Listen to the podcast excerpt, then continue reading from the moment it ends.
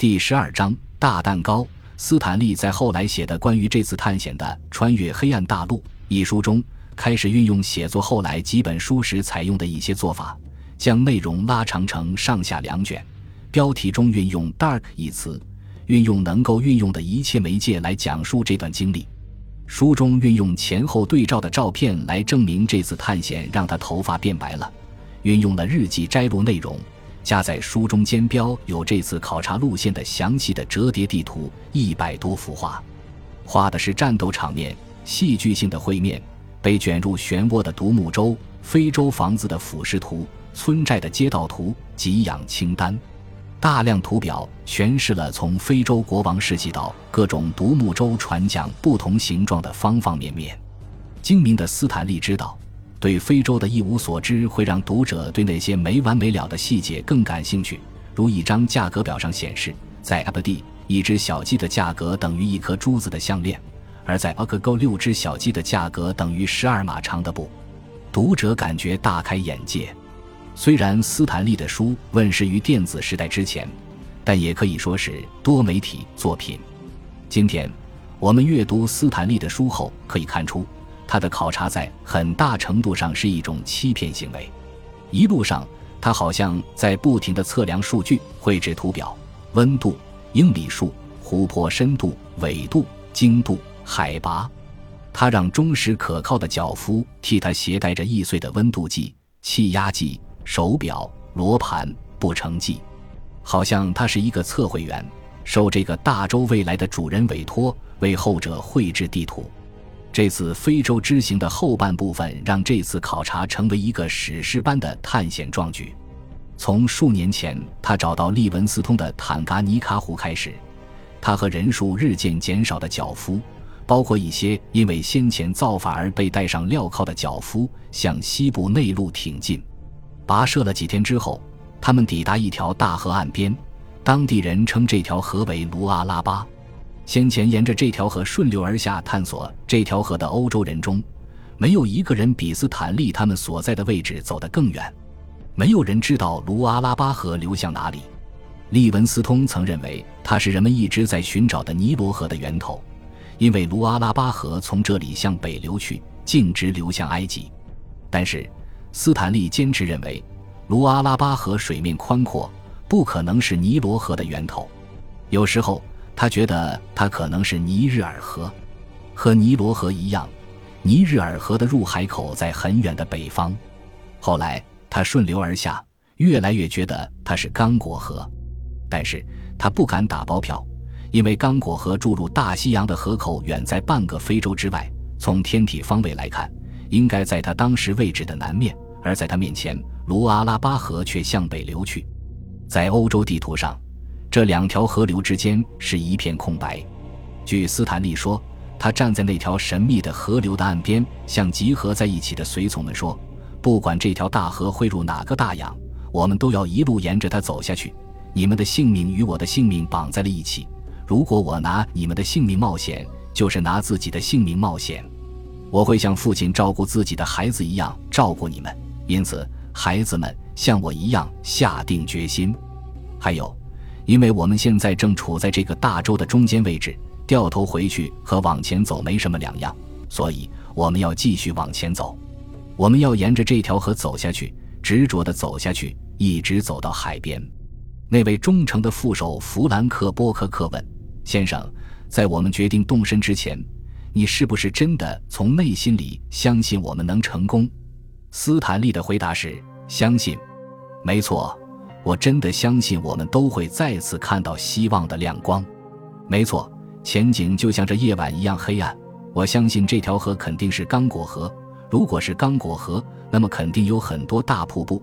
不管是刚果河、尼日尔河还是尼罗河，我都有思想准备。相信，我仿佛看到我们顺利地经过高塔和城镇。我一点也不怀疑这一点。晚安吧，小伙子。晚安。希望你做个好梦，梦见大海、轮船、快乐、舒适、成功。斯坦利是不是真的站在河岸上，说了哪怕与上边那些仅仅只有丝毫相似的话？我无从得知，因为考察队里另外的三个白人都没有存活下来。距离弗兰克·波克克被淹死很久之前，弗雷德里克·巴克尔就死于一阵阵的疟疾。当时他的病情很严重，血管里的血液好像凝滞了，最后凝滞的血液不再流动，那位可怜的年轻人就这样死了。爱德华·波科克神志混乱起来，我朝他那里直奔过去。斯坦利说。结果看到的只是他咽下最后一口气的瞬间。斯坦利知道，如果卢阿拉巴河就是刚果河的话，这条河肯定在什么地方拐了一个一百八十度的大弯。在他和队员们顺流而下期间，或利用开始时有时候在岸上行走的时间，他频繁地测量纬度和经度。这条河居然一直向北流淌了数百英里。但是后来。他向西沿顺时针方向转了一个巨大的弯，最终折向西南，进而形成气势磅礴的瀑布，注入大西洋。斯坦利的考察还解决了另一个地理之谜：刚果河的头尾都在赤道以南，但是它巨大的半圆形河道最重要的部分在赤道以北。在中部非洲，赤道是旱季和雨季的大致分界线，赤道以北是一个季节。赤道以南就是另一个季节，因此一年中的任何时候，刚果河的一部分都处在大雨的浇灌下，而另一部分则流经干旱地区。这就解释了为什么一整年里，刚果河相较于其他热带河流流量变化要小得多。斯坦利发现，这条水量巨大、在面前越来越宽的河，对于附近的居民来说是一个丰富的食物来源。在他那个时代。科学家们已经发现，那条河里生活的鱼类超过五百种。这些鱼以各种昆虫、同类为食，也以落入河中的水果、树叶为食。尤其是在洪水季节，河水漫过河堤，冲入两岸的森林和草地的时候。令人沮丧的是，我们能够听到的非洲人的声音，也只是来自斯坦利本人的记录。他会间或记下或想象这种声音，好像他忙里偷闲，停了下来。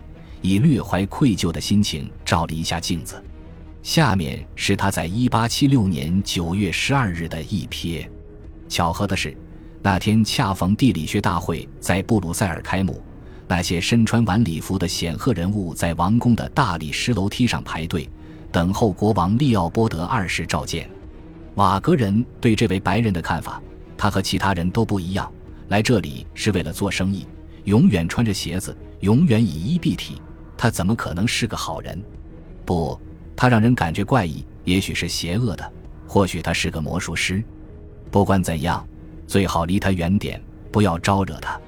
斯坦利一行以枪弹开路，沿河而下的进程成为当地人口述历史的一部分，有时候还夹杂着一些传奇元素。因为对于那些从来没有见过他手中来复枪的当地人来说，他的射击距离和精确度如同超自然存在。若干年后，一位途经这里的游人听到了这样的叙述：那群陌生人的首领用布遮着身体，长着一张白色的脸，那张脸泛着亮光，就像是阳光照耀下的河面。那位陌生的首领只有一只眼睛，长在前额中央。当巴索克人冲进河中，划着独木舟战船去抵挡和抓捕那些陌生人时，那些人高喊“肉，肉”，因为他们要吃掉巴索克人。不过，巴索克人抓不住他们，他们用手中那些能发出巨大声响和火光的棍子杀死了很多巴索克人。他们讲一种奇怪的语言。他们继续顺流而下，经过身体强壮的巴索克人身边时，面带嘲笑的表情。巴索克人眼中一只眼睛的斯坦利，可能是某个巴索克人的记忆经过多次转述的结果。当时他可能正眯起眼睛，使用望远镜或用来腹腔瞄准。奇怪的是，这一只眼的印象居然和某些中世纪欧洲地理学家对于非洲人的想象相同。从后来这种口述历史的零星片段，我们了解到，之前的非洲人认为欧洲人长着蹄子，因为之前从来没有见过鞋子，所以生活在这条河两岸的一些非洲人认为他们脚上穿的鞋子是他们白色身体的一部分。顺流而下数百英里之后，斯坦利一行不得不暂时上岸。扛起船和物资，从陆路绕过他命名为斯坦利瀑布的激流。此后，直至斯坦利池塘的一千英里的路程上，他们再没有遇到其他自然障碍。对于爱丽丝号和考察队从岸边居民那里买来或偷来的大约二十四只独木舟组成的船队来说，这段路程畅通无阻。斯坦利和他从赞兹巴里雇来的脚夫士兵怀着敬畏的心情望着眼前的大河，逐渐宽阔起来，有时候甚至一眼望不到对岸。浩渺的水面上散布着四千多个岛屿，不少岛上有居民居住。在两岸居民的语言中，这条河不叫刚果河，因为支流众多，他们称之为 Ncd 或 Nzir，意思是吞并万河之河。虽然斯坦利没有深入这些支流的上游，但是在经过这些支流时，每条支流都有数百码宽，宽阔的水面让他深感震撼。这一点也不奇怪，仅仅其中的开塞河就和伏尔加河的水流量相当，其长度相当于莱茵河的一半。另一条支流乌班吉河则更长。斯坦利发现，蒸汽船可以在这一河道网上做长距离航行，他就像是发现了一条绵延数千英里的铁路一样。控制了刚果河，他写道，就会获得背后的刚果河流域巨大的贸易量。这条河现在和将来是中部非洲西部经济发展的大动脉。感谢您的收听。喜欢别忘了订阅加关注，主页有更多精彩内容。